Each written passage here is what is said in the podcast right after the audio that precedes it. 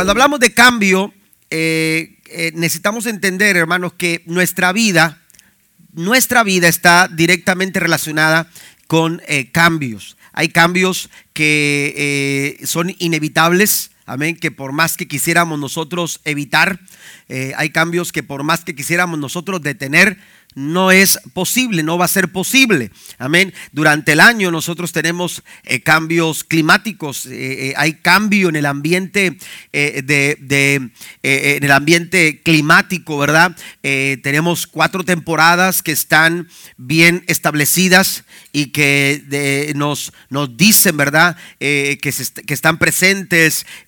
por más que usted diga, es que a mí me gusta mucho la primavera porque es la temporada del amor, ¿verdad? Y este de los nuevos comienzos, etcétera, etcétera. Eh, eh, usted por más que quiera retener la primavera no va a poder, amén, porque viene el verano con su calor, con su eh, lo bromoso, ¿verdad? De, del calor, este, el verano va a estar ahí eh, puntualmente llegando, hermanos, en su momento, porque es algo que está establecido y después del verano eh, viene el otoño y después del otoño el invierno. Y por más que querramos aferrarnos a alguna temporada, de alguna estación del año, no lo vamos a poder hacer. ¿Por qué? Porque es inevitable, es inevitable este tipo de cambios.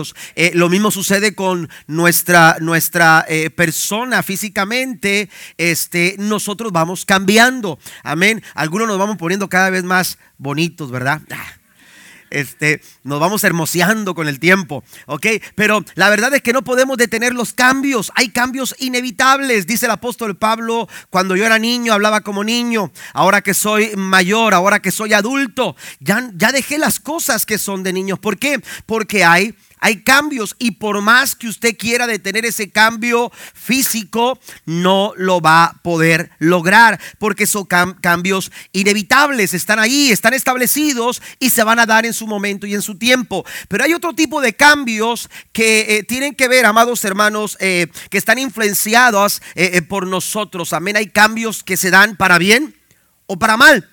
Y, ahí entran nuestras decisiones, nuestras actitudes, eh, en, nuestros, eh, en nuestras conductas, el comportamiento que desarrollamos van dando paso a cambios en nuestra vida. Y, a veces lamentablemente son cambios que eh, vienen a, empeorar nuestra situación, vienen a complicar nuestra situación. Y otras veces, hermanos, son cambios que vienen a ayudarnos, que nos hacen ser mejores personas o, hacen algo, algo bueno a, a, nosotros. Pero hay cambios inevitables, hay cambios que podemos nosotros eh, eh, influenciar para que sucedan, para bien o para mal, pero hay otros cambios a los que a veces nosotros nos resistimos. Amén. Eh, que, son parte de costumbres o tradiciones que nos han atrapado. Amén. Rutinas, e, este, estilos de vida, conductas, hábitos que están ahí bien arraigadas y que a veces no resistimos a cambiar. Yo mencionaba esta mañana y quizás usted lo ha escuchado en otra ocasión que he hablado acerca de esto, pero eh, eh, yo cada vez que voy a la tienda, cuando voy a comprar alguna ropa, voy con el pensamiento, bueno, aunque ya lo he superado un poco, ¿verdad? Pero, pero voy con el pensamiento de comprarme un pantalón diferente a los que tengo. Amén, un color distinto una camisa distinta a las que siempre uso. ¿Por qué? Porque no salgo de los grises, no salgo, no salgo de los beige, no salgo de los azules. Amén. Y son colores, hermanos, con los que yo estoy atrapado. Amén. Me siento cómodo con los grises, me siento cómodo. Ah, ya sabe lo que me va a regalar el día del pastor, ¿verdad? Pero o para Navidad, ¿para qué se esperan hasta el otro año? Ok, pero, pero este, eh, eh, eh, oiga, me siento cómodo con esos colores, grises, beige, azules, amén. Y yo voy a la tienda y, digo, voy a buscar este, un, traje diferente, un color distinto a los que ya tengo. Y, resulta que cuando, que cuando llego a la casa, mi esposa me dice, ¿no tienes uno igual que ese? No tenías uno igual. ¿Y sabe qué me ha pasado también? Que he regalado trajes, hermanos, porque ya, ya, para soltarlos, ¿verdad? Porque no los quiero, ya, ya no quiero este color, quiero otro color. Y resulta que después voy y lo compro vez. Amén. Porque son situaciones a las que nosotros nos, eh, nos, nos, ligamos y estamos atrapados. Pero la Biblia sugiere cambios en nuestra vida. Efesios capítulo 4, versículo 21 al 25. Quiero que me vaya eh, siguiendo, por favor, en sus notas. En Efesios capítulo 4, versículo 21 al 25. También están las notas en inglés para aquellos que quieran sus notas en inglés. Las pueden solicitar también a los sugieres. Dice la escritura, ya que han oído sobre Jesús y han conocido la verdad que procede de él. Verso 22 dice, hagan cambios. Amén. Desháganse de su vieja naturaleza pecaminosa y de su antigua manera de vivir, que está corrompida por la sensualidad y el engaño. En cambio, dejen que el Espíritu les renueve los pensamientos y las actitudes. Pónganse la nueva naturaleza creada para ser a la semejanza de Dios, quien quien, quien, es verdaderamente justo y santo. Así que dejen de decir mentiras. Digamos siempre la verdad a todos porque nosotros somos miembros de un mismo cuerpo. Amén. La Biblia nos sugiere, nos sugiere cambios. Amén. Necesitamos nosotros no cambiar por cambiar, porque no se trata de hacer cambios cuando, cuando realmente no lo necesitamos hacer. Hay, hay áreas que en vez de cambiarse necesitan reafirmar. Amén. Necesitan solidificarse, necesitan, aleluya, afirmarse, pero hay otras áreas que yo sé que usted sabe que usted necesita cambiar y que usted se ha resistido y que usted eh, ha querido, eh, lo, ha evitado o, lo, ha, estado evadiendo pensando en que, en que las cosas eh, por, accidente o por casualidad van a, van a, funcionar o, van a empezar a, a trabajar a nuestro favor. Si queremos nosotros alcanzar de parte de Dios, necesitamos dejar que Dios trabaje en nuestra vida para cambiar esas áreas que no están permitiéndonos avanzar hacia los planes del Señor. Por eso la Biblia nos dice una y otra vez, ya acabamos de leer Efesios capítulo 4, verso 21 al 25, pero mire lo que dice Romanos capítulo 12, versículo 2, y no vivan ya como vive todo el mundo, al contrario, cambien de manera de ser y de pensar. Así podrán saber, dice, qué es lo que Dios quiere. Queremos avanzar hacia lo que Dios quiere. Queremos alcanzar lo que Dios pensó y diseñó para mi vida, para mi familia, para mi matrimonio. Yo quiero realizar en mi vida la voluntad de Dios, pero ¿cómo lo voy a hacer si no estoy abierto al cambio? Si no estoy abierto a cambiar mi forma de pensar y mi forma de ser. Aquí lo dice el apóstol Pablo puntualmente. Cambien de manera de ser y de pensar. Así podrán saber qué es lo que Dios quiere. Es decir, todo lo que es bueno, agradable y perfecto. Dios nos habla de hacer cambios y esta mañana yo quiero hablar de cinco requerimientos que la Biblia nos presenta para realizar cambios sustanciales en nuestra vida. El primer requerimiento dice, el cambio requiere enfrentar la verdad. Si queremos nosotros eh, desarrollar cambios en nuestra vida que sean sustanciales, Amén. Cambios, aleluya, en nuestra vida que, realmente eh, eh, estén bien, bien fundamentados. Necesitamos en primera instancia, aleluya, se requiere que nosotros enfrentemos la verdad tenemos que nosotros ser confrontados con la verdad. Aleluya. Mire, hay personas que suponen que si su ambiente cambia, y esto es una, e, e, es una, es un pensamiento muy nuestro de, nuestra, de, bueno, de la humanidad, pero muy específicamente y muy particularmente de nuestra raza. Amén. De, nuestra, de nuestra raza hispana. A veces pensamos que si cambiamos de lugar, que si cambiamos eh, nuestro entorno, que si cambiamos las cosas que están en derredor nuestro, las cosas van a ser mejor. Amén. Van a ser mejor. Pero usted se puede cambiar de ciudad. Usted se puede cambiar de imagen. Usted se puede cambiar eh, de trabajo. Usted se puede cambiar de iglesia si quieren. Pero las cosas no van a cambiar como, como deben de cambiar si usted no está cambiando en su yo interior. ¿Está conmigo? Amén. Si usted puede cambiarse de ciudad y de país. Amén. Eh, puede cambiar su aspecto físico. Amén. Eh, eh, hacer algunos ajustes en su vida en cuanto a trabajo, en cuanto a profesión, en cuanto a tiempo. Pero si usted no está provocando un cambio en su persona, en sus actitudes, en su pensamiento, en su yo interior, hermanos, los cambios no que está haciendo no le van a ayudar mucho. No le van a ayudar si no es que no le van a ayudar nada. Necesitamos nosotros nosotros realizar cuál es nuestra realidad. Amén. ¿Cuál es nuestra realidad? Tu familia no va a mejorar, aleluya, porque la cambies de casa. Amén. Tu matrimonio no va a funcionar porque, porque, porque, porque cambien eh, de, lugar a donde van a comer o donde van a cenar, cenar. No, tu familia no va a tener un cambio sustancial. Esos cambios que tú necesitas en tu hogar, esos cambios que necesitas ver en tus hijos, en tu familia, en tu esposo o tu esposa, esos cambios se van a dar a la medida de que nosotros seamos confrontados con nuestra realidad. Y la Biblia nos confronta. la, la palabra del Señor nos, muestra cuál es nuestra realidad. La palabra del Señor es como un espejo, dice Santiago. Amén. Cuando tú vas al espejo, aleluya, tú no te ves con ojos azules, si no los tienes. Amén. Cuando tú vas al espejo, no te miras con pelos rubios si no los tienes. Amén. Por más que usted quiera ver ojos azules, por más que usted quiera ver eh, cabellos rizados o, o, bien acomodados, el espejo te va a decir cómo te ves. ¿Quién eres tú? Y tú te vas a ver en el espejo y, ay, Señor Santo, ese soy yo. Alabado sea Cristo. Amén. Y usted se va a ver el espejo y el espejo va a reflejar su realidad. Amén. El espejo lo va a confrontar con su realidad. Y cada vez que yo voy a la palabra, mire lo que dice el apóstol Pablo. El apóstol Pablo dice, ya que han oído de Jesús y han conocido la verdad, ahora que la verdad se les ha expuesto, ahora que la verdad se les ha presentado, ahora que la verdad, aleluya, se, les, ha, les ha confrontado, entonces ya están listos para hacer cambios. Entonces ya tienen lo necesario para que ustedes empiecen a realizar cambios en su vida. Debido a esto, debido a que ya escucharon la verdad, la Biblia nos dice en San Juan capítulo 8, versículo número 32, dice la escritura, y conoceréis la verdad y la verdad os hará libres si queremos cambios sustanciales, si queremos cambios reales, si queremos cambios que trasciendan en nuestra familia, romper con maldiciones del pasado, romper con situaciones o malos hábitos. Oiga, qué difícil a veces es dejar un mal hábito. Amén. Eh, eh, qué difícil es eh, dejar un mal hábito. Esas costumbres, esas tradiciones, esas cosas que no nos han ayudado, lo que han hecho solamente detenernos. Si usted quiere romper con todo eso, usted necesita empezar a hablar la verdad compartir la verdad, enfrentar la verdad y la verdad te hará libre. Dar un aplauso al Señor esta mañana.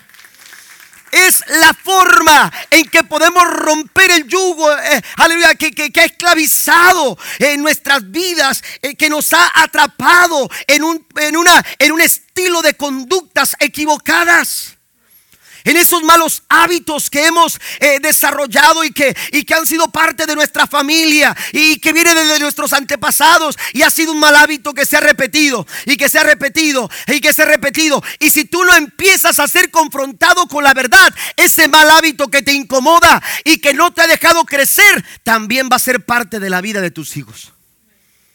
Necesitamos ser confrontados con la verdad.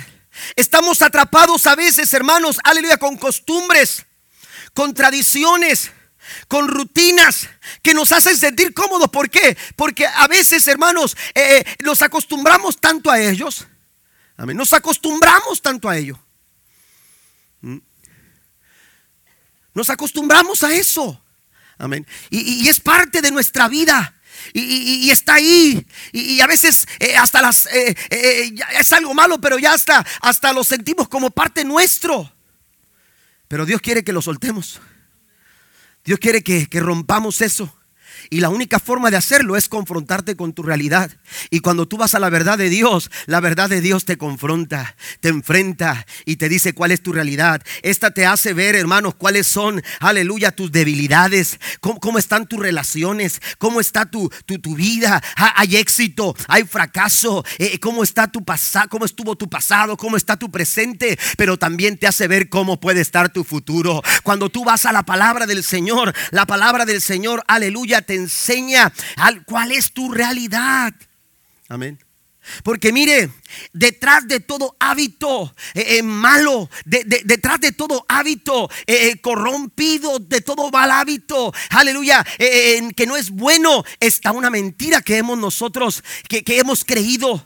Una mentira que nosotros hemos asumido como verdad y que necesitamos nosotros quitar y, poner la verdad para la base de nuestro cambio. Porque la única forma de cambiar es poner, poner, como dice el apóstol Pablo, la verdad de Dios, aleluya, como el fundamento para poder realizar cambios en nuestra vida. Mire, hay una mentira detrás de todo mal hábito. Uno de esos malos hábitos son las deudas. Amén. ¿Cuántas personas no están batallando con sus finanzas? Pero ¿sabe por qué se endeudan? A pesar de que, de que están en deuda, se vuelven a endeudar y, tienen deuda sobre la deuda y sobre la deuda. Amén. ¿Me entiende por qué? Porque han creído una mentira. Porque se han creído una mentira. Y es que cuando, cuando, cuando están ahí, aleluya, eh, eh, tentados para usar la tarjeta de crédito, amén, para usar la tarjeta de crédito, ellos dicen, bueno, la puedo usar, al fin y al cabo yo puedo tener control de esto. Amén. Yo, yo, yo, lo voy a pagar en un mes. Yo, yo antes de que me llegue eh, o que, empiece a girar intereses, yo lo voy a pagar. ¿Y qué sucede? Amén. Te llega el statement de tu tarjeta de crédito y todo lo que estás pagando es el, es, es la, es el pago mínimo. Amén. Y es el pago mínimo. Y el pago mínimo, hermano, no es otra cosa que una mentira de la mercadotecnia que te dice, mientras tú pagas, tú puedes usar la tarjeta. No, no te lo dicen, te lo dicen de otra manera, no te lo dicen como te lo voy a decir ahora. Te dicen, si tú pagas, no hay problema. Todo lo que tienes que pagar es 25 dólares. Eso es una mentira. Lo que tú necesitas es pagar todo el monto, porque si tú no pagas todo el monto, vas a empezar a pagar intereses. Amén. Todo lo que vas a conseguir es endeudarte. Amén. Y lo que tenías que pagar en un mes, tú lo terminas pagando en tres años. ¿Está conmigo? ¿Me explico? Pero hemos creído una mentira. Amén. ¿Por qué? Porque somos arrastrados por la mentira del consumismo. Amén. Y es que lo necesito. Y es que me lo merezco. Y es que un gustito se lo merece cualquiera. Me voy a dar un gustito y a veces nuestros gustitos nos salen caros. Porque ese gustito que te llevaba a ahorrar 40% de descuento que decía la tienda etiquetado con letras rojas, amén. ¿Me entiende? Porque así nos pone la mercadotecnia 40% de descuento. Es que lo tengo que comprar porque, porque no va a estar en 40%. ¿Qué tal? Ya se termina, eh, tres horas se termina la promoción. Y lo que, era, lo que te ahorraste de ese 40%, terminas pagándole en 70 y hasta en 80% con tu tarjeta de crédito. Pero hemos creído una mentira. Amén. Hemos creído una mentira. Entonces necesitamos nosotros conocer la verdad. Si usted va a la Biblia, usted va a conocer la verdad y la verdad te hace libre. Usted quiere ser libre, aleluya, de cualquier tipo de, deuda. Usted quiere ser libre de cualquier tipo de situación. Usted quiere ser libre de cualquier tipo de, condición que la vida o el, o el enemigo, aleluya, quiere imponer sobre tu vida. Lo que tú necesitas es conocer la verdad de Cristo Jesús. ¿Cuántos alaban al Señor? Lo que usted necesita es conocer la verdad del Señor en su vida. Porque la verdad de Dios, dice, os hará libres. La verdad del Señor nos enseña el camino. La verdad del Señor nos, nos guía por el camino correcto. Por eso dice el apóstol Pablo, ya que han oído la verdad, ya que han escuchado acerca de Jesús, entonces ustedes están listos para hacer, para, para empezar a hacer cambios. Usted necesita la dirección de la palabra del Señor para que usted empiece a tomar decisiones correctas. La Biblia enseña que el cambio personal comienza con la verdad, porque la verdad nos hace, nos hace libre. el cambio sustancial está basado en la verdad del Señor. La verdad de Dios nos da la confianza. Mire lo que dice Pablo en su carta a Timoteo, segunda carta, capítulo 3, versículo 16 al 17. Toda la escritura es inspirada por Dios y es útil para enseñar lo que es verdad y para hacernos ver lo que está mal en nuestra vida. Nos corrige cuando estamos equivocados y nos enseña a hacer lo correcto. Dios la usa, escucha este verso 17, Dios usa la verdad. Dios usa la palabra, Dios usa la Biblia, ¿para qué? Para preparar y capacitar a su pueblo para que haga toda buena obra. Por eso dice Pablo, ya ver, ya, ya, ya oyeron y ahora ya recibieron la verdad. Ahora hay que empezar a, hacer cambios. ¿Por qué? Porque cuando tú atesoras la palabra de Dios, aleluya, tú eliminas errores, tú eliminas malos pasos, tú eliminas malas decisiones. Cuando tú atesoras la palabra, dijo el salmista David en el Salmo 119, versículo número 11, en mi corazón he guardado tus dichos. Una versión, eh, eh, la nueva traducción viviente, la nueva versión internacional dice, en mi corazón he atesorado tu palabra como algo valioso. ¿Para qué? Para no fallar para no cometer errores, para no pecar contra ti. Cuando tú y tu familia atesoran la palabra del Señor, aleluya, la Biblia dice, conoceréis la verdad y la verdad te hará libre. La Biblia dice que la palabra del Señor te capacita y te prepara para toda buena obra. Tus hijos estarán listos, preparados, capacitados para toda buena obra. Tu matrimonio estará listo, estará preparado, estará capacitado para toda buena obra. Den un aplauso al Señor esta mañana. Necesitamos la verdad de Dios. Necesitamos la verdad de Dios en nuestro corazón. En nada cambiará hasta que tengas la verdad en tu corazón. Amén. Nada cambiará. Una ocasión llegó una persona a preguntarle al pastor. Usted sabe, yo, yo utilizo diferentes versiones de la Biblia. Amén. Yo las sé cada vez que menciono una, me gusta mencionar cuál es la versión eh, para identificar. Amén. Y, pero, pero alguien llegó pensando en esto y le dijo al pastor, pastor, ¿cuál es la mejor traducción de la Biblia que usted me recomienda comprar? Y el pastor le respondió, la mejor versión es aquella que traduces en tu vida. Amén. Dice Santiago, dejen de ser solamente oidores. Hay que empezar a ser hacedores de la palabra. Hay que empezar a caminar conforme a la palabra. Hay que empezar a actuar conforme a la palabra. Esa es la mejor versión. Cuando la palabra se hace práctica en tu vida. Cuando tú vives conforme a la palabra. Amados hermanos, la Biblia empieza a realizar cambios. Inevitablemente tú vas a empezar a cambiar tu forma de actuar, tu forma de comportarte. Porque la palabra del Señor es la verdad. Y la verdad os hará libres. Número dos, la segunda, el segundo requerimiento, además de enfrentar la verdad, el cambio requiere tomar decisiones. Amén. Y es lo que Pablo hace, los, los va llevando. Ya escucharon la verdad, ahora tienen que empezar a tomar decisiones. Si queremos cambios, necesitamos tomar decisiones.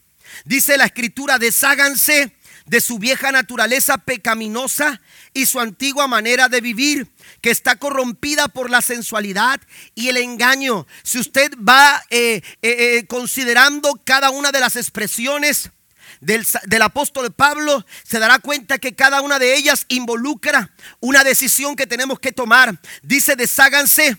Posteriormente dice en el verso 23, dejen que el Espíritu les renueva los pensamientos. Verso 24, pónganse la nueva naturaleza. También habla de que dejen de decir mentiras y empiecen a hablar la verdad.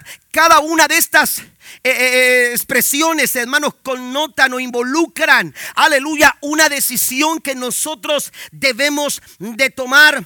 El enemigo es experto en llevarnos al campo de la indecisión, porque él sabe que en el campo de la indecisión nuestros brazos están atados, nuestros pies están atados, no podemos avanzar. Una persona indecisa no avanza, una persona indecisa no logra nada, una persona indecisa está a la la deriva, está perdido en algún lugar, pero no sabe, no sabe dónde. Y empiezan a quejarse de las tormentas que han venido a su vida, pero no se atreven a tomar decisiones para avanzar. Están ahí indecisos, perdidos. Hay una frase que dice que yo no puedo, aleluya, yo no puedo eh, de alguna manera cambiar eh, de, dónde, de dónde sopla el viento. Usted no puede cambiar de dónde, qué dirección está tomando el viento, pero ¿sabe qué sí puede hacer? Lo que usted puede hacer es hacer ajustes en la vela. La vela es lo que, lo que le da, aleluya, eh, eh, la oportunidad de avanzar, tomando en consideración los vientos al barco.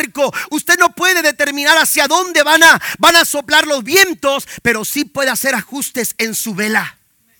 Y esos ajustes tienen que ver con decisiones. Pero mientras estemos indecisos, las circunstancias nos van a llevar a donde ellas quieran. Amén. Una persona indecisa no decide por sí misma, los problemas deciden por ella. Y de repente usted dice, ¿cómo fue que llegué hasta aquí?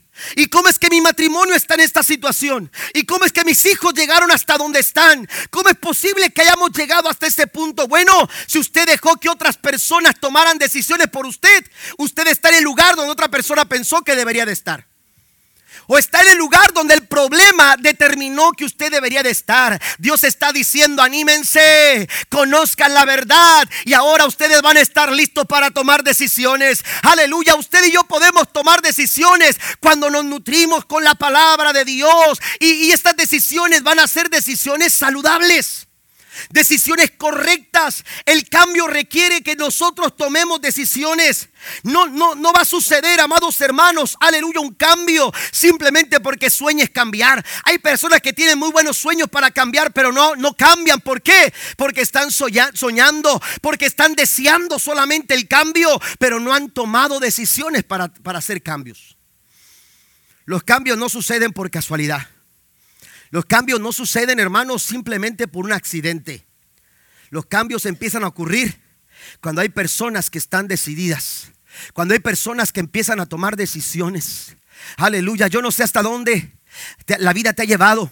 Yo no sé hasta dónde la vida ha llevado tu familia. Yo no sé eh, a dónde tú te encuentres ahora mismo, pero es necesario que tú empieces a tomar, aleluya, el rumbo con la toma de decisiones precisas y correctas, guiadas por el Espíritu Santo de Dios que está hablando a tu corazón. Dale un aplauso al Señor esta mañana. Eso solo ocurre si tú decides, si tú tomas una decisión, aleluya. Eh, Josué se dio cuenta que el pueblo estaba, aleluya, indeciso, que el pueblo estaba, aleluya, eh, tentado a tomar otros caminos, aleluya, a tomar otras costumbres. Estaban dispuestos a valorar la, la, eh, la cuestión de, de encaminarse hacia otros planes, fuera de los planes que Dios tenía para con ellos. Pero él se detuvo y dijo, espérenme, ustedes pueden decir lo que ustedes quieran, ustedes pueden tener el, el pensamiento que ustedes quieran, pero yo quiero decirles a ustedes, yo y mi casa serviremos a Jehová. Necesitamos decidir, necesitamos tomar decisiones valientes, decisiones correctas, decisiones saludables, decisiones que estén alineadas con la voluntad de Dios para nuestra vida. No podemos dejar que otros tomen nuestras decisiones. No podemos darle oportunidad que los problemas o las tormentas, aleluya, tomen las decisiones que me competen a mí. Necesitamos nosotros, hermanos, tomar sabias decisiones para salir de esos patrones viejos, de esos hábitos negativos, malos, de esas formas de pesar equivocadas. Hermanos, necesitamos romper todo eso a través de nuestras decisiones a través de las decisiones, aleluya, necesitamos nosotros caminar de acuerdo, aleluya, a la voluntad del Señor. Mire, Santiago habla del hombre inestable. Una persona inestable es como la ola del viento, del mar, la ola del mar que es llevada por el viento. Amén.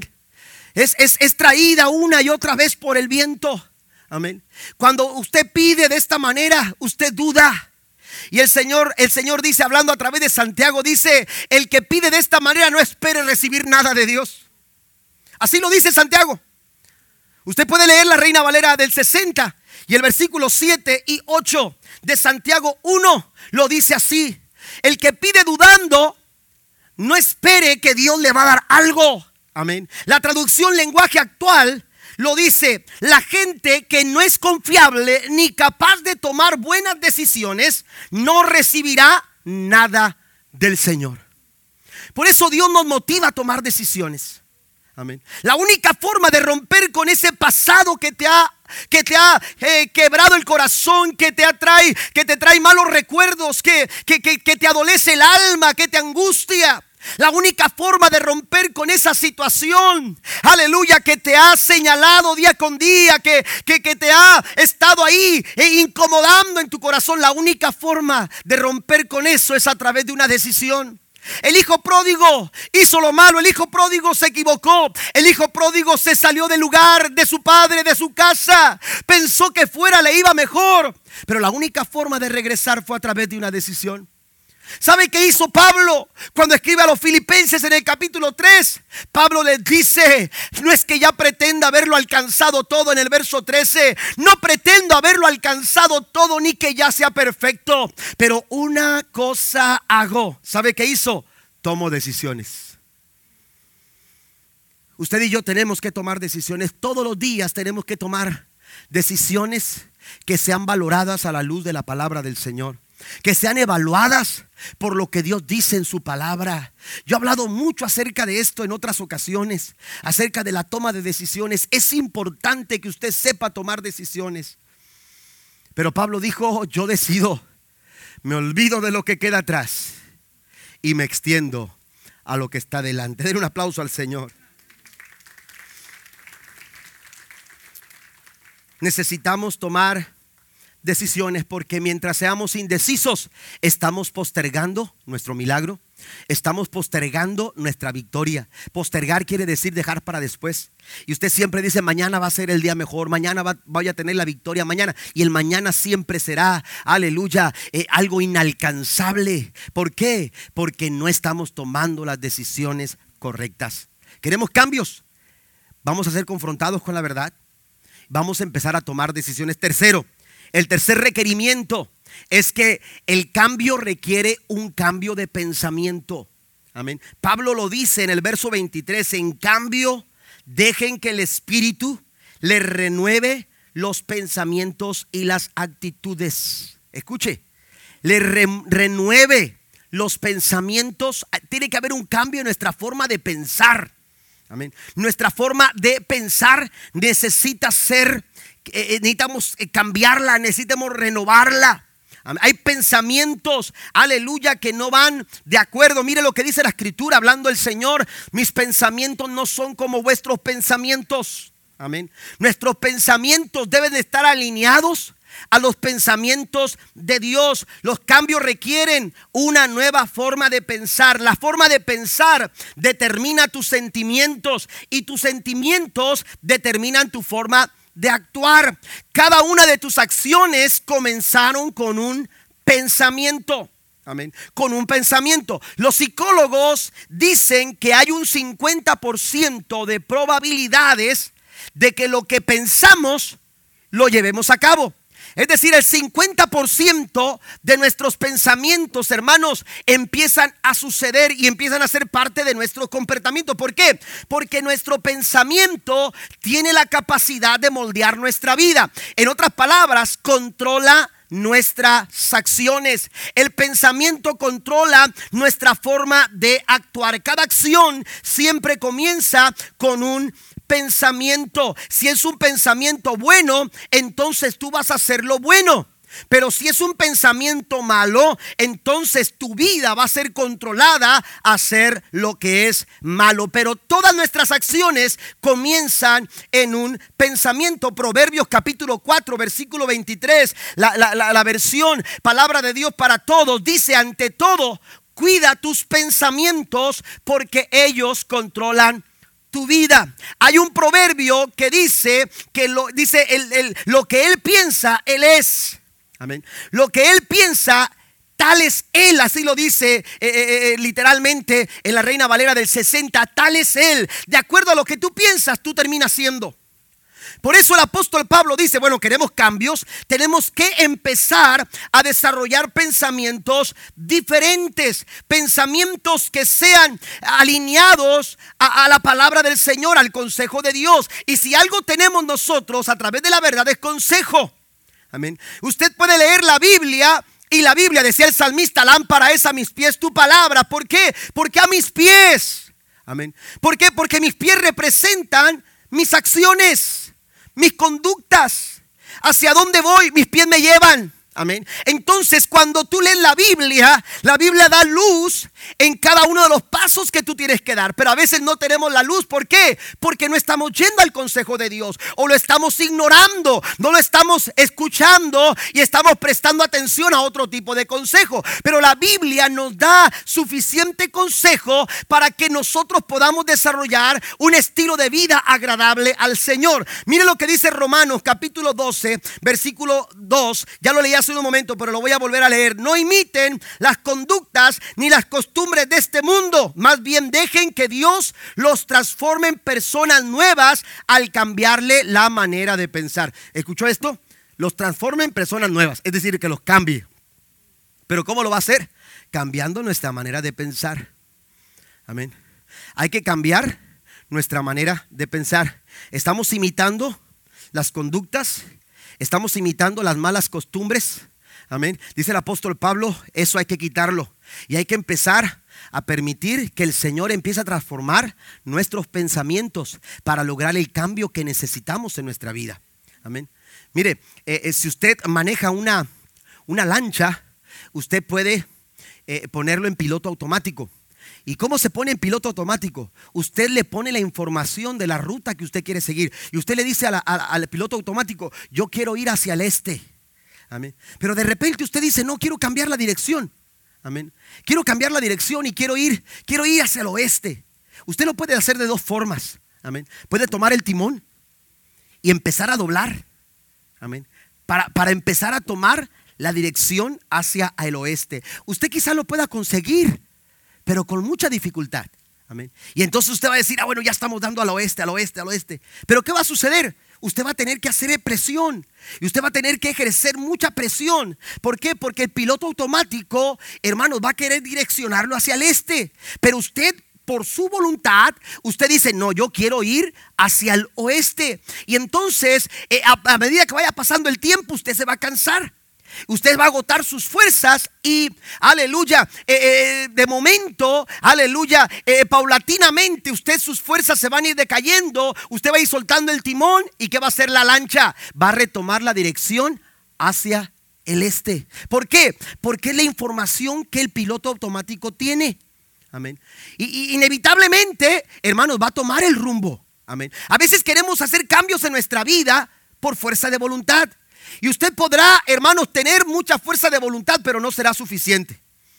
Paulatinamente, su vida, si no está cambiando la información, si no está cambiando el pensamiento de su mente, si no hay una renovación de su pensamiento, su vida va a retomar el rumbo que usted tiene de acuerdo a su pensamiento.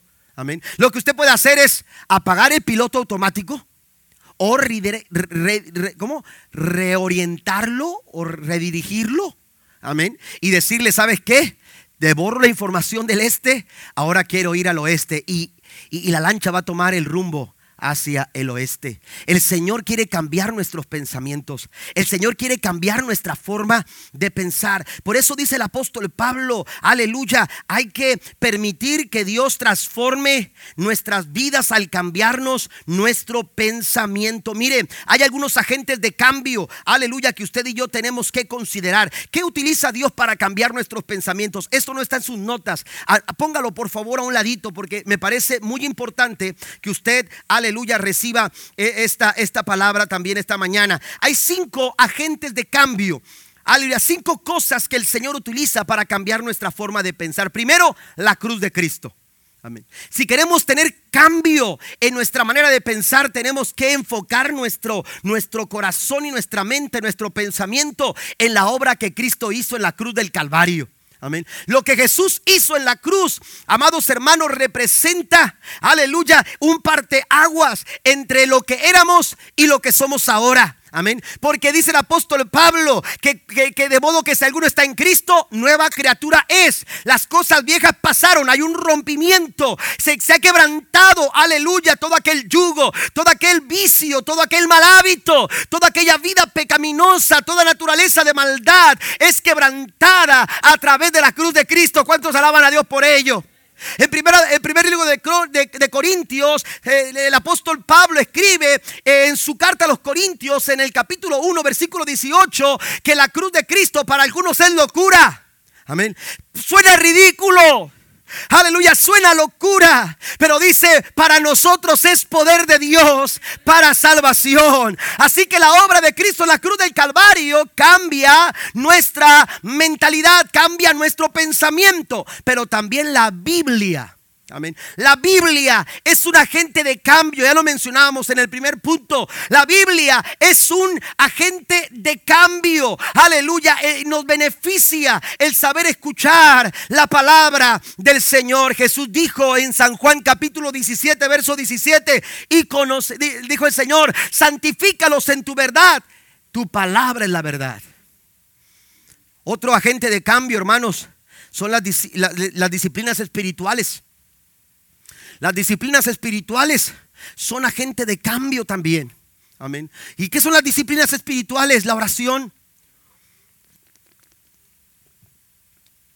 La oración. Eh, eh, la lectura bíblica. El ayuno. Aleluya. Cuando usted viene a la casa de Dios, no se deja de congregar como algunos tienen por costumbre. Amén. Usted no, los que me están escuchando por Facebook. Bueno, algunos ni siquiera están escuchando. Pero usted se congrega a la iglesia, usted lee la Biblia, usted ora, usted ayuna, usted da ofrendas y diezmos. Son parte de nuestras disciplinas. Amén. Cuando usted quiere, quiere, quiere tener un, un físico saludable, porque el doctor le dijo que tiene que hacer ejercicio, usted tiene que entrar a una disciplina. Amén. No es como decir simplemente, ah, quiero, quiero, quiero bajar calorías, quiero, o quemar calorías, mejor dicho. Este, quiero, quiero moldear mi cuerpo, quiero eh, tener músculos más firmes. Y, simplemente porque usted quiera más, no, usted tiene que levantarse. Usted tiene que entrar a una disciplina. No basta con ir a, la, tienda de deportes y comprarse la mejor bicicleta. Ya me vi. ¿Verdad? ¿Me entiende? Sí. Dicen que una ocasión fue una persona, esto no es bíblico, ¿eh? pero dicen que una persona fue, llegó cansadísima a su casa y le preguntó, le preguntaron, oye, ¿por qué vienes cansada y tan fatigada? Dijo, no, es que fui al gimnasio. Y eso de ir al gimnasio agota mucho, dice. Y eso que nada fui a pedir información. Amén. Usted tiene que entrar a una disciplina. Usted se puede comprar la mejor, la mejor bicicleta para, para, para, eh, lograr eh, su objetivo. Pero, oiga, esa bicicleta le puede ayudar a usted a entrar a una disciplina o terminar, hermanos, como perchero. Con, eh, para colgar sus camisas, poner su toalla, poner a, secar la, la ropa. Se necesitan las disciplinas espirituales para ser transformados Usted necesita las disciplinas espirituales, usted necesita la cruz de Cristo, usted necesita la Biblia, usted necesita, aleluya, también a las personas. Escuche, voy a hablar de eso un poquito más adelante. A las personas, la gente que le rodea es necesaria para que usted sea transformado y también las circunstancias. Las circunstancias son un agente de cambio. Amén. Son un agente, amados hermanos, que denota Amén. Eh, eh, aleluya, cambios en nuestra vida necesarios. Aleluya, sin las circunstancias, nosotros a veces, aleluya, no diéramos pasos que tenemos que dar. Pero gracias a que el Señor utiliza las circunstancias, todas las cosas ayudan para nuestro bien. ¿Está conmigo? Amén. Dijo, dijo, dijo Job, de oídas te había oído. Yo pensaba diferente. Yo pensaba diferente, pero ahora mis ojos te ven. Ahora pienso completamente distinto. Den un aplauso al Señor son agentes de cambio que nos ayudan a transformar nuestro pensamiento. Número cuatro, además, aleluya, de lo que he mencionado, también, aleluya, el Señor, eh, el cambio requiere de nuestra vida una comunidad honesta. A eso me refería cuando mencionaba a las personas. Amén. Las personas, si usted va a Proverbios capítulo 27, versículo 17, ese texto no lo tienen en sus notas, puede ponerlo a un ladito, por favor. Pero Proverbios 27, 17 dice, como el hierro se afila con el hierro.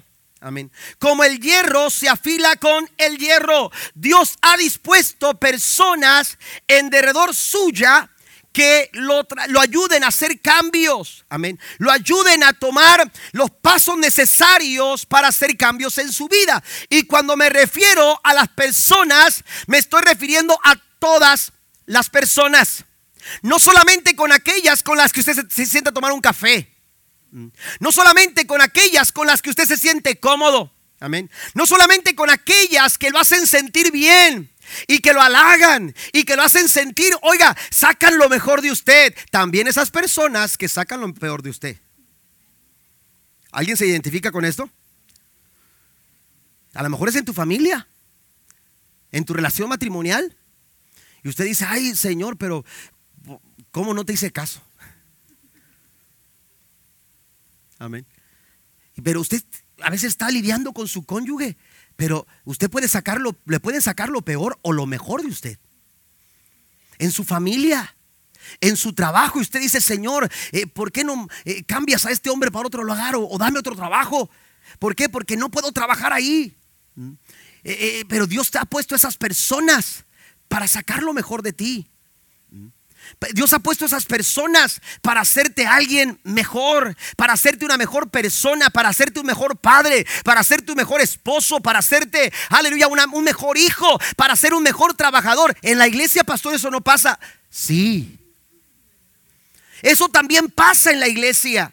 En la iglesia también hay personas, aleluya, que Dios ha puesto, aleluya, para, para hacernos mejores a nosotros. Y, y, no necesariamente son las personas a las que les caemos bien o con las que nos sentimos cómodos. A veces Dios utiliza personas, aleluya, que no están quizás muy afines a nuestros intereses o, o a lo que queremos nosotros, pero Dios las pone ahí. ¿Sabe por qué? Porque Dios quiere hacerte una mejor persona. Dios quiere transformar tu vida. Dios quiere cambiar tu corazón.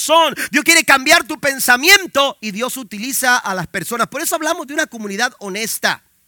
Amén. Mire lo que dice el apóstol Pablo, Efesios 4:25. Así que dejen de decir mentiras. Digamos siempre la verdad a todos.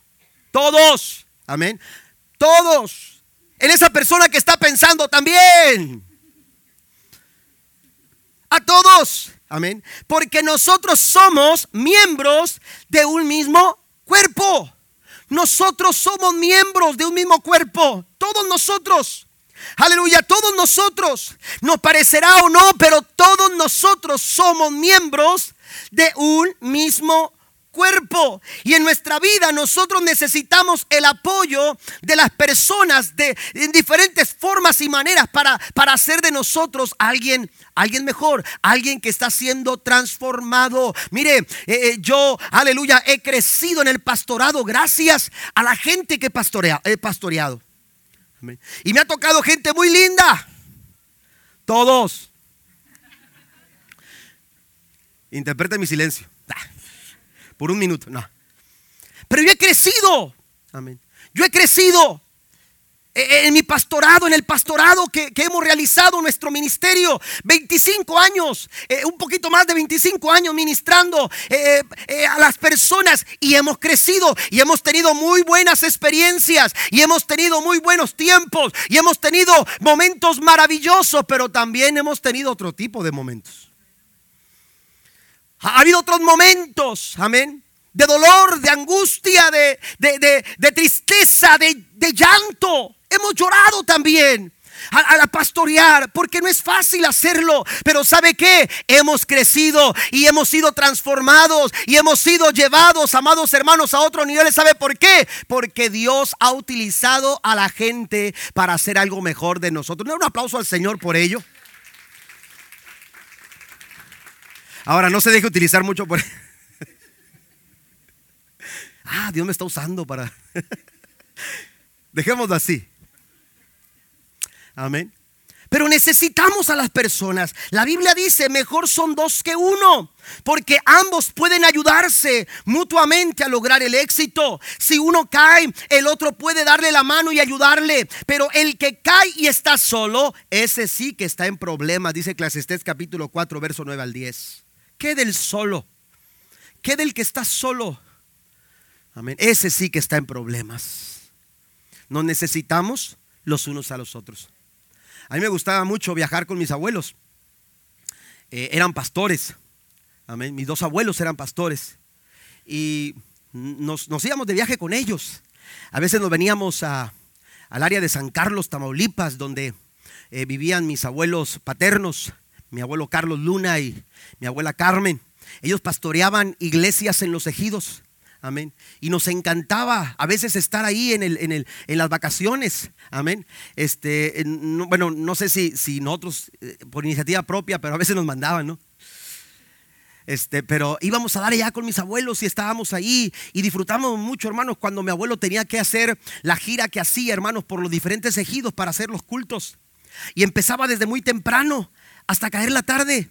Y nosotros llegábamos a todos los lugares y nos gustaba porque, porque oiga, nos daban de comer y, nos daban frutas y a veces no sabíamos ni lo que comíamos, pero nos gustaba. Amén. Y, entonces nos ponían a cantar, que era algo que nos encantaba a nosotros hacer. Y, a cada iglesita que llegábamos, hermanos, en el ejido, cantábamos. Y, me acuerdo de algunos de ellos, eh, la Torrecilla, por ejemplo, este, la Nueva España, ahí en, en esas áreas, este, San Rafael y algunas otras, amén, donde, donde llegamos a, ir con, mi, con mis abuelos a, predicar o mientras ellos predicaban. Pero también tenía mi abuelo materno que era predicador y era pastor y, él salía mucho y, le gustaba ir a predicar a otros lugares y cada vez que él iba a salir nosotros nos apuntábamos, por lo menos yo era el que estaba en, la lista, ¿verdad? Para, para ir con él. Yo recuerdo que mi abuelo Octavio Jaramillo, él decía, este, voy a estar a las 5 de la mañana puntualmente en la casa, el que salga se vaya, el que no se queda. Oiga, y ahí estábamos como cabeceando en lo que usted quiera, pero ahí estábamos porque queríamos ir con el abuelo, queríamos ir. ¿Por qué? Porque cuando íbamos con mi abuelo, mi abuelo eh, Octavio, hermanos, era de los que hacía que el viaje se disfrutara. Amén. Iba manejando él y miraba naranjas y se paraba. Y compraba un costal de naranjas. Y, y, miraba nueces y se paraba y compraba nueces, cacahuates. Y oiga, íbamos por todo y cantando en el carro, eh, eh, partiendo nueces y comiendo. Y, y oiga, nos la pasábamos muy bien. Oiga, pero se encontraba un río y cuando se llegaba a un río, hermanos, él siempre tomaba tiempo para bajarnos al río. Y él buscaba la forma de bajarnos y nos, decía, métanse al agua. Y oiga, era un tiempo de descanso y nos empezábamos a bañar en el río. Y una de las cosas que me gustaba cuando estábamos en el río era que eh, eh, me gustaban mucho las piedras. Y a mí me gustaba mucho acarrear las piedras de, de, los ríos. Amén. Y entonces me gustaba, ¿por qué? Porque siempre nos encontrábamos, hermanos, piedras lisas.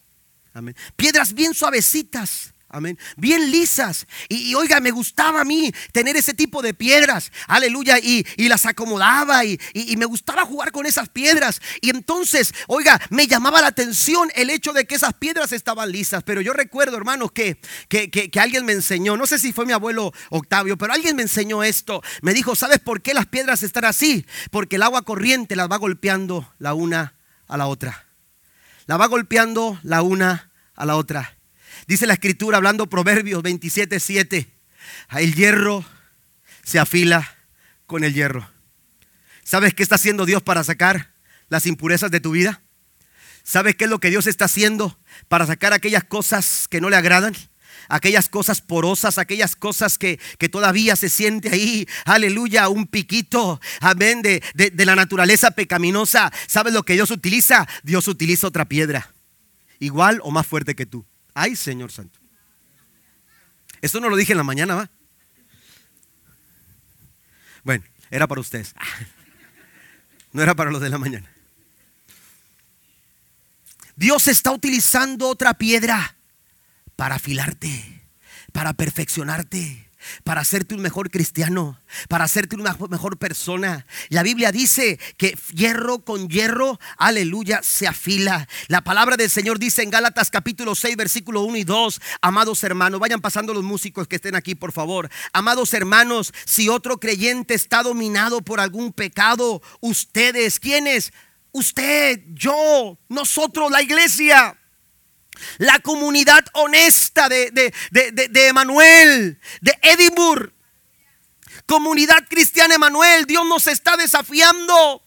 Aleluya, Dios nos está hablando y nos dice que si algún hermano, aleluya, está dominado por alguna situación, Aleluya, dice, ustedes que son espirituales deberían ayudarlo. Es su deber, es su responsabilidad. Necesitan ayudarlo a volver al camino recto con ternura y con amabilidad, humildad. Amén. Ternura y humildad. Porque a veces tenemos la verdad, pero oiga, parece un cuchillo. Y es que es la verdad y la verdad duele. Sí, pero oiga, póngale alcohol o póngale un poquito. Amén. Sí, hable la verdad, pero hay que hacerlo con ternura. Hay que hacerlo con humildad. Como quisiera usted que alguien se acercara. ¿Cuántos han tenido esa bendición? De que alguien ha venido con ternura y con humildad a decirte, hermano, yo pasé por lo que tú estás pasando. Yo viví lo que tú estás viviendo. Yo sufrí lo que tú estás sufriendo. Es una bendición que alguien honesto venga y te diga, yo también viví lo que tú estás viviendo. Pero escuche esto. Yo me he acercado a personas para hablarles, para sanarles, para ministrarles, aun cuando alguien no tuvo, aun cuando alguien no tuvo ese detalle conmigo. Pero no por eso me quejo. No por eso me dijo, no, si a mí nadie me dijo. Si a mí nadie me, me, detuvo, si a mí nadie me, instruyó, si a mí nadie tuvo, tuvo compasión de mí. Bueno, si alguien no tuvo compasión de ti o de mí, nosotros vamos a tener compasión. Por eso mismo porque sé lo que es luchar solo. Porque sé lo que es afrontar una situación como esa solo. Es que tú no puedes dejar que otro pase por lo mismo. Somos movidos a misericordia. Somos movidos a compasión. A través de una comunidad honesta. No somos perfectos. Aquí usted no es perfecto. Aquí yo no soy perfecto. Pero usted y yo podemos ir perfeccionando cada uno de nuestros pasos, cada uno de nuestros pasos pueden empezar a encontrar el rumbo adecuado si empezamos a preocuparnos los unos por los otros. Mira lo que dice la escritura. Háganlo con ternura y humildad. Y tengan mucho cuidado de no caer ustedes en la misma tentación. El verso 2 dice, ayúdense a llevar los unos las cargas de los otros y obedezcan de esta manera la ley de Cristo. La mejor manera de amar a nuestro prójimo, porque eso es lo que nos dice el Señor, ¿verdad? Amen a Dios y amen a su prójimo como ustedes mismos. La mejor manera de demostrar ese amor es ayudarlo a conseguir un cambio consistente. Es ayudarlo a ser perfeccionado. Es ayudarlo a alcanzar este tipo de cambios. Necesitamos Usted no lo puede hacer solo.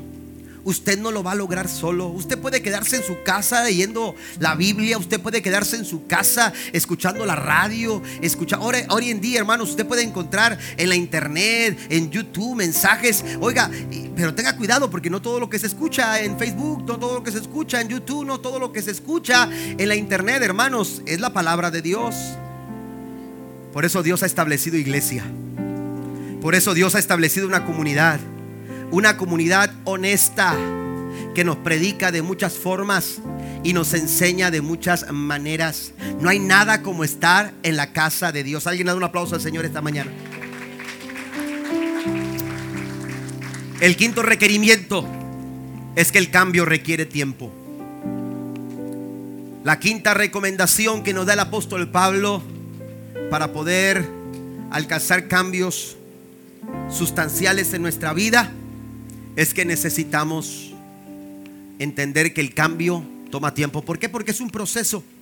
Yo les he platicado a ustedes sobre aquella, aquella, persona que en su jardín, mientras él estaba por ahí arreglando su jardín, se encontró cómo, cómo eh, una oruga, amén, empezaba a transformarse, un capullo empezó a abrirse, estaba ya semiabierto, y él dijo, esto es impresionante, ver cómo, cómo de oruga aquel insecto se convierte en una mariposa, aquel gusanito que un día hizo ese capullo, amén, se cobijó en aquel capullo.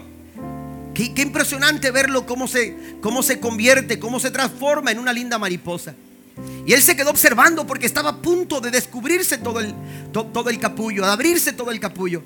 Y él se quedó observando y entonces mientras observaba, oiga, le ganó la ansiedad, le, ganó, le ganaron las prisas. Y entonces dijo, porque miraba cómo batallaba aquel insecto en zafarse de ese, de ese capullo. Y dijo, le voy a echar la mano, le voy a ayudar. Y empezó, hermanos, con mucho cuidado a tratar de abrir, a tratar de abrir aquel capullo para que la mariposa pudiera salir. Hasta que lo logró. Pero para su sorpresa, para su triste sorpresa, se dio cuenta, hermanos, que la parte que todavía no salía del capullo, todavía no estaba lista para salir. Lo único que logró fue liberar a la mariposa, no para que volara, sino para que muriera. ¿Sabe que a veces nos pasa lo mismo? ¿Sabe que a nosotros a veces nos pasa lo mismo? Nos precipitamos, nos desesperamos, nos angustia el tiempo. Queremos todo tipo microondas. Queremos todo rápido, Queremos todo, hermanos, eh, eh, eh, que no tome tiempo, lo queremos ya y nos urge, nos urgen los cambios. Pero Dios, hermanos, para transformarnos también utiliza de tiempo.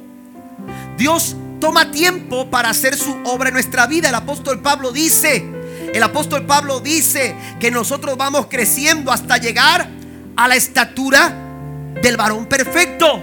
No es que yo llegue a la iglesia en la mañana y en la tarde yo salga perfecto. No, no es así. Toma tiempo. Es un proceso que yo tengo que, respetar. Es un proceso al que yo le tengo que dar tiempo. Usted quizás se ha encontrado en su yarda, aleluya, de repente, y usted dice, ¿quién plantó ese hongo aquí? Amén. Ayer no lo vi cuando pasé por aquí, ayer no lo vi. ¿Por qué? Porque el hongo sale así. Para hacer un hongo, Dios se toma seis horas. Amén. Para hacer un hongo Dios se toma seis horas, pero para hacer un roble Dios se toma 60 años.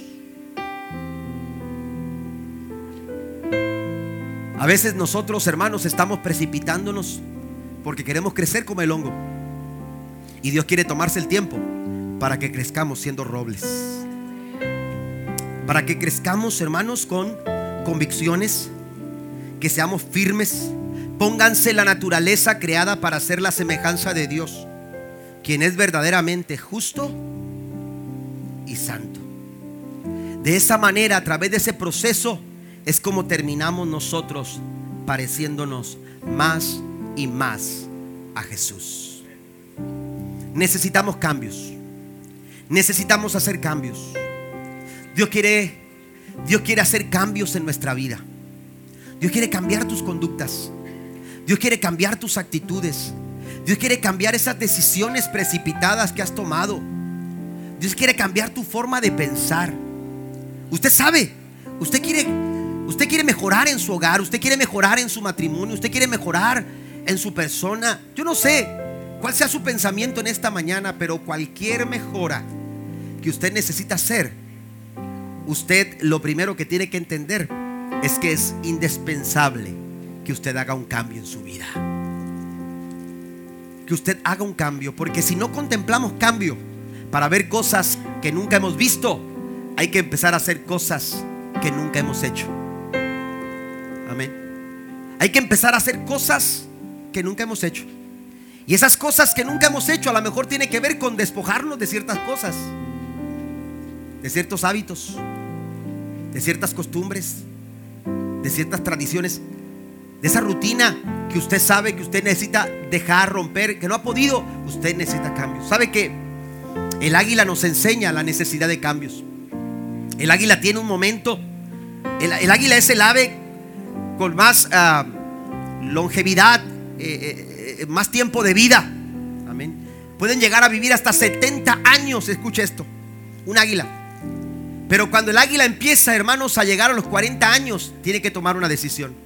Porque los cambios requieren decisión. Cuando el águila comienza a cumplir 40 años, yo no sé lo que es llegar a 40 años todavía. Es que cuando pasé ya los, hasta, los ojos cerrados. Pero el águila llega a los 40 años y tiene que tomar una decisión. Renovarse o morir. ¿Por qué? Porque a los 40 años su pico está tan, tan encorvado que ya no puede desgarrar a sus presas con el pico. Su pico está dirigido al corazón, a su pecho. A los 40 años, el águila, hermano, sus garras están tan, tan deterioradas, amén, tan dañadas que ya no las puede abrir y ya no puede sujetar a sus presas. Puede morir de hambre.